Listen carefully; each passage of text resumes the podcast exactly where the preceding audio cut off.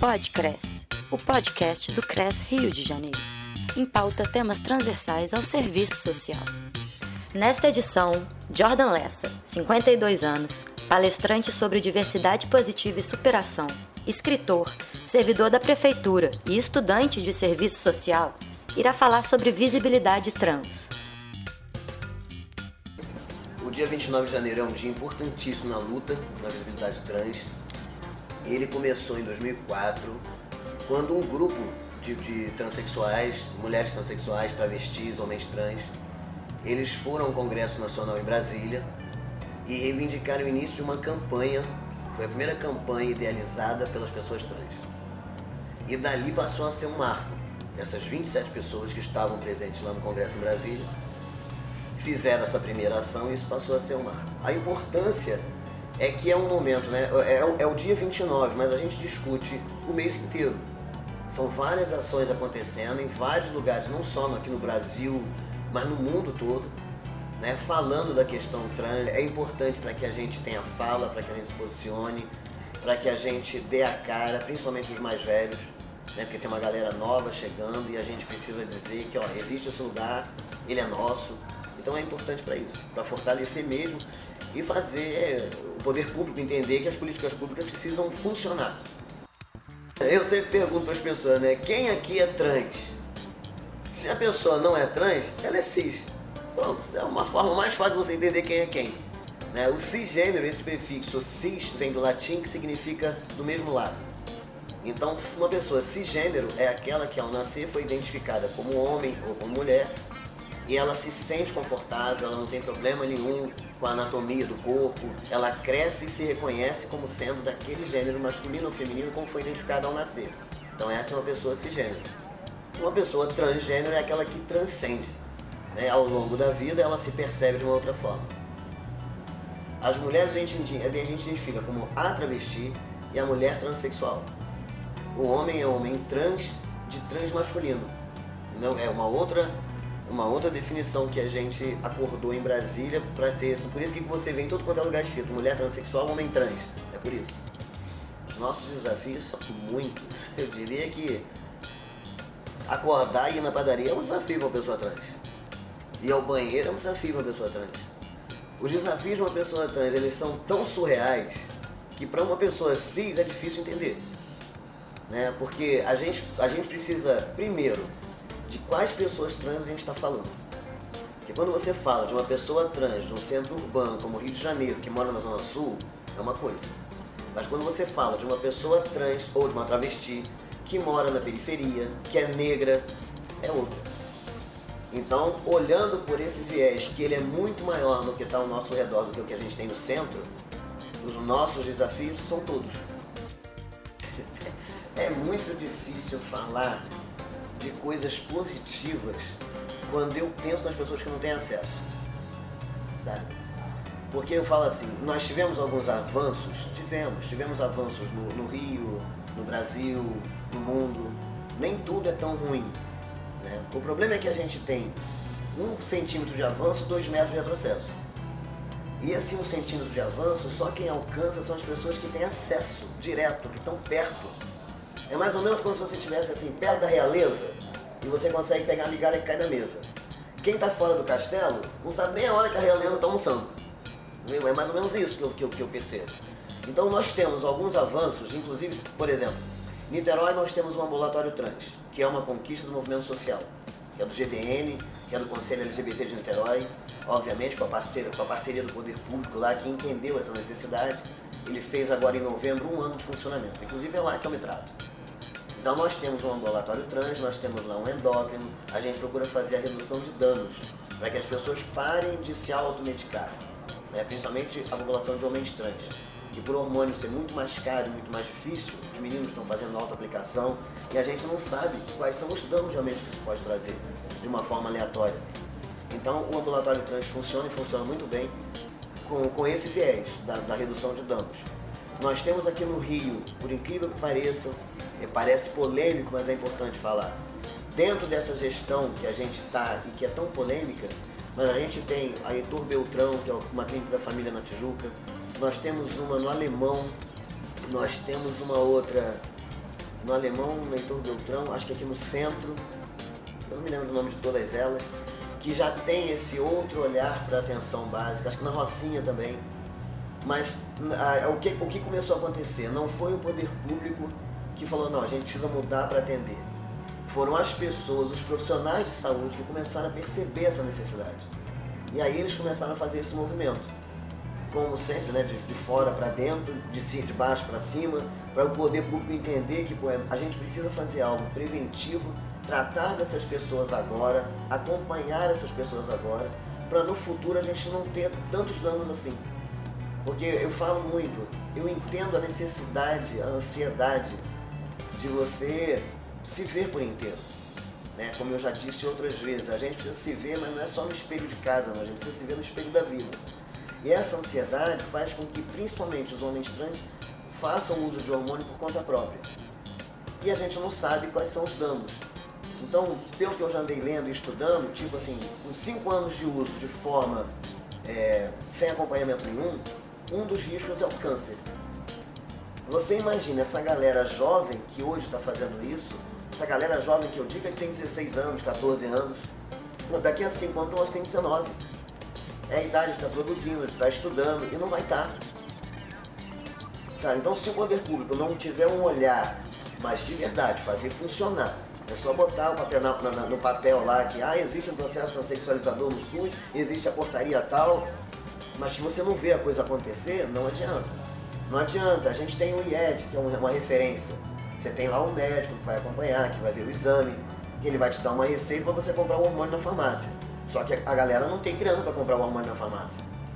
Não é como o CRT, que também está correndo risco em São Paulo, que lá você tem o mesmo hormônio que é caro e ele é distribuído. Então, o olhar do poder público precisa estar voltado para isso, para prevenção. Para os homens trans especificamente, nós temos todos os desafios, né? Por exemplo, eu, eu sou retificado para nome e gênero. E no sistema de saúde, eu não posso acessar, por exemplo, o ginecologista. Não é todo urologista que vai ter esse cuidado, não é todo ele que vai cuidar, que vai olhar. Né? Então essa é uma grande dificuldade. E se a gente não explicar, não disser para eles, olha, eu preciso de um ginecologista, não é toda vez que uma travesti entra numa clínica de saúde, num posto de saúde, que ela está indo fazer teste de HIV, não, gente. Ela pode estar tá com dor no joelho, ela está com dor de dente. Sabe? Não é porque você vê uma pessoa assim que isso acontece sempre. Você chega numa clínica, olha, o lugar do teste rápido é ali. Mas eu não quero fazer teste, eu tô vindo aqui porque eu torci o pé. Sabe? Então eu acho que é uma forma de humanizar.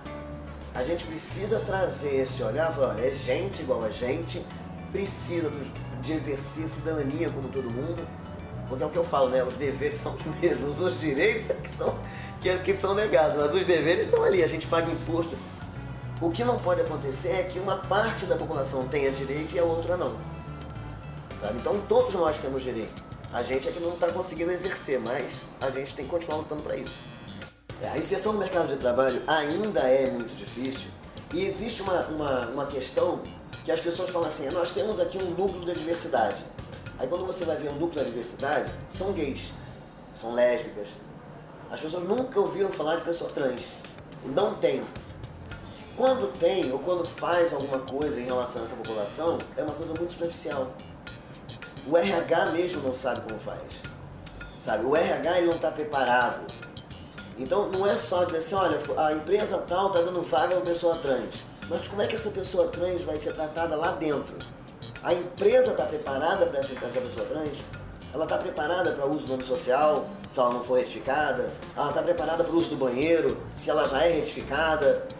Sabe? Então tem várias questões. Eu recebi esses dias de um menino que estava trabalhando numa empresa e, porra, estava sendo super aceito dentro de um shopping, numa loja num shopping. Ele fez um. Ele trabalhava na parte da limpeza Aí abriu inscrição para uma loja no shopping. Ele fez a inscrição, passou no processo seletivo e começou a trabalhar. Ele estava se dando tudo muito bem, estava trabalhando muito bem, tinha sido elogiado como gerente, pegou essa época de final de ano e tudo. Os colegas de trabalho, tinha essa coisa do, do, do happy hour, tinha a coisa do almoçar junto. Tava muito tranquilo a vida dele, ele estava feliz da vida. Ele é um rapaz trans, tem uma passabilidade assim 100%, sabe? Tava muito tranquilo. Mas alguém que trabalhava com ele na empresa de serviços gerais, que ele fazia parte, contou para outra pessoa na loja que ele era trans. A partir desse momento a vida dele mudou, o gerente passou a tratar ele mal e ele foi demitido. Então quer dizer, tá preparado? Não tá. Sabe? É, é isso que eu falo. O RH, o que, que a gente tem de legislação? Como é que é a, assina a carteira de alguém? Se eu uso o nome social, o CPF, eu já fui chamado numa, numa, numa palestra que eu fiz numa cidade do interior aqui do Rio, num colégio, uma diretora de colégio, dizendo para mim assim, olha, eu tenho um aluno aqui que eu acho que ele é trans. Esse negócio eu acho, não existe eu acho, não existe meio trans, né? Eu acho que ele é trans. Eu falei, mas o que, que aconteceu? Mas ele acha que ele me trouxe um documento falso. Como assim um documento falso? Não, ele trouxe um documento, o documento eu nunca tinha visto, eu queria que você desse uma olhada. Eu falei, vamos fazer o seguinte, eu sei que não é praxe, mas se você puder mostrar a documentação do menino, que aí eu vou te dizer se tem alguma coisa a ver ou não. Aí fomos na sala dela, ela abriu a parte do menino e me mostrar. o que ele tinha apresentado para ela um CPF com os dois nomes. E aí eu fui explicar para ela que aquele documento é um documento legítimo, que é expedido pela, pelo Ministério da Fazenda, que não tem problema nenhum, e a inclusão do nome social no CPF e tal, papapá, e ela nunca tinha visto. E estava achando que o documento era falso. Então, quer dizer, esse preparo é que a escola, as empresas não têm, as instituições. Aqui dentro da prefeitura, o meu grande trabalho aqui é que existe uma lei municipal, que é a Lei 6329, que fala sobre uso e o respeito do nome social. Mas os formulários da prefeitura não tem espaço para nome social. E quando eu vejo alguma coisa assim, gente, tá errado. Ah, mas tem que falar com não sei quem para mudar o sistema, então muda o sistema. Porque a própria máquina pública está desrespeitando uma lei que é municipal. Sabe? Então se chega uma pessoa que não tem espaço no nome social, ela vai brigar e ela está certa, ela está no direito dela. Então esse é um, é um trabalho, né? Porque tem muita coisa para mudar. Tem muita coisa para ser mudada. Sobre a importância do nome social especificamente, algumas pessoas dizem que o nome social é gambiarra. Eu nunca pensei dessa forma. Eu acho que, principalmente hoje, que nós temos pessoas cada vez mais jovens começando uma transição.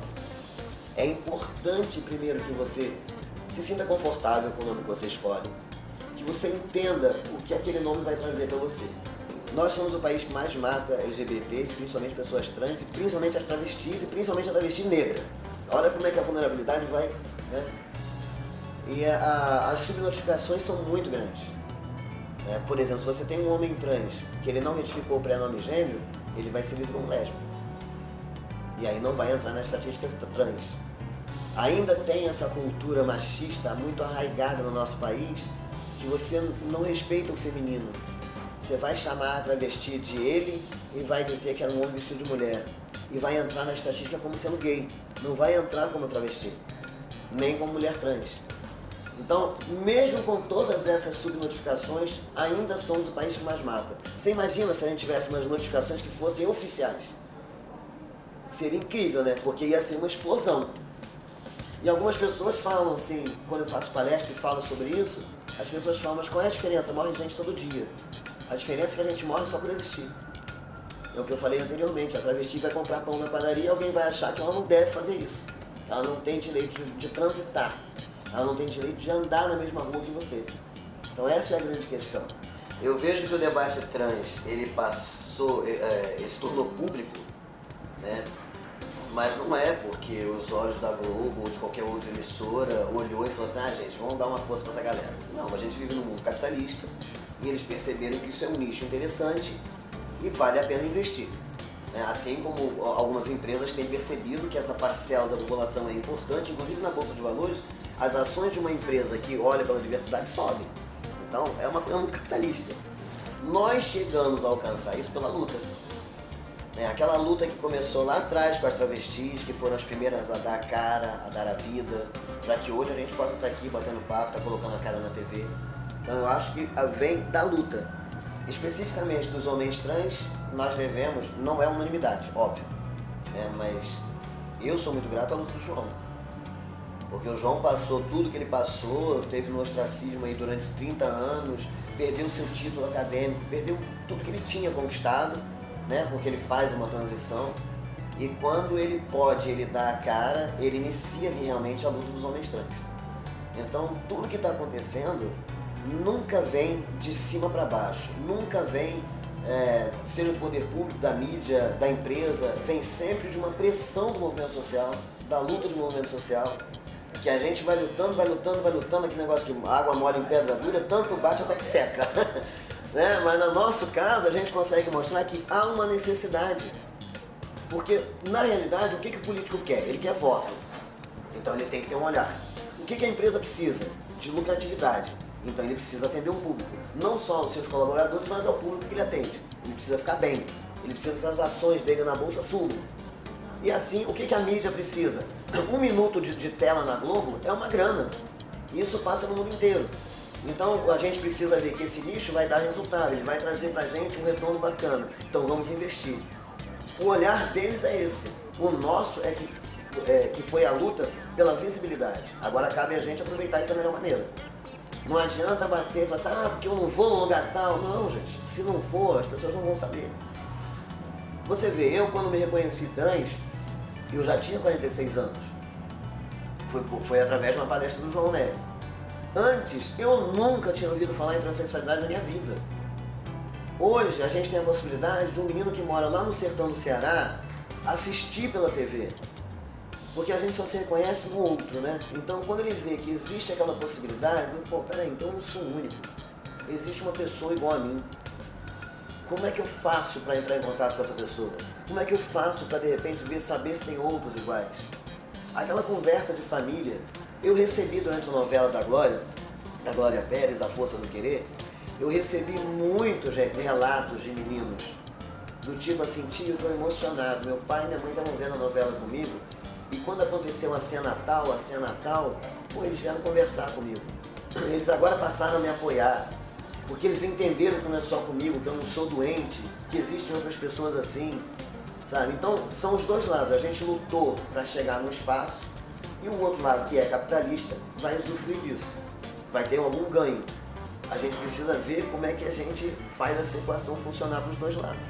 Mas é importante. Até os 46 anos, foi muito complicado, né? Tanto é que eu cheguei no momento da minha vida, principalmente depois dos 40, isso já desde cedo, porque ficava sempre aquela coisa assim. Eu era, eu, eu era visto como uma lésbica muito masculina. Mas eu não era inserido no meio lésbico. Porque eu era masculino demais. Tipo, as meninas olhavam pra mim e falavam assim, pô, Jô, meu apelido sempre foi Jô. Não tem necessidade de ser assim. Por que, que você é assim? Sabe? Eu, eu discutia várias vezes assim com várias pessoas do tipo, cara, eu não sou. Eu, não é que eu acorde de manhã, abro o armário e falo assim, hoje eu vou ser esse hominho. É porque eu nunca soube ser de outra forma. Sabe, você diz que não precisa ser assim, mas como é que é não ser assim? A questão é outra. Então, eu nunca tive um lugar. Chegou um momento que eu falei, quer saber uma coisa? Eu não sou mais porra nenhuma. Eu não vou ser lésbica, eu não sou gay, eu não sou mulher, eu não sou homem, sou eu. Pronto, parei de procurar. E aí a vida foi seguindo.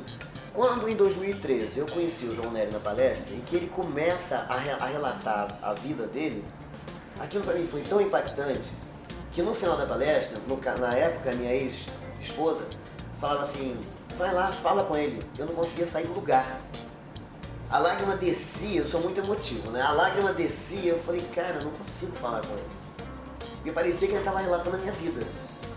Sabe? Aí foi a primeira vez que eu vi alguém que era igual, com 46 anos. Aí a gente tirou foto, depois nós almoçamos e acabamos nos tornamos, nos tornamos amigos. Eu fui morar em Niterói, fui vizinho dele, principalmente nos últimos anos de, de, vida dele e tal. Então eu tive um contato muito próximo dele. Eu posso dizer que eu tive um paizão mesmo de beber na fonte, de ser muito orientado pelo João, sabe? É, é, se eu puder levar o, legado dele, com certeza eu vou levar para o resto da vida.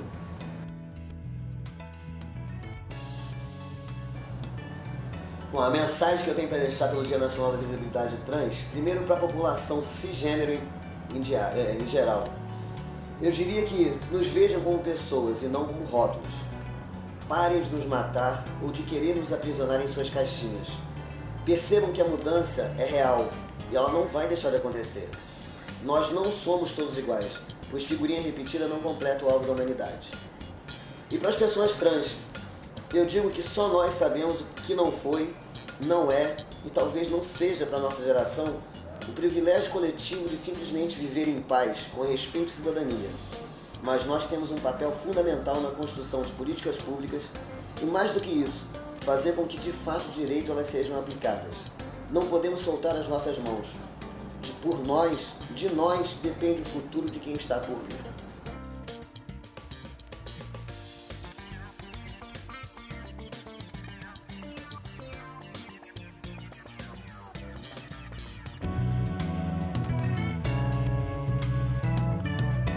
Podcres, o podcast do CRES Rio de Janeiro. O material desse podcast pode ser reproduzido integral ou parcialmente, desde que sejam respeitados os créditos das autoras e autores e do próprio Conselho Regional de Serviço Social do Rio de Janeiro. Produção CRES Sétima Região. Música tema Rio Funk de Alex Native.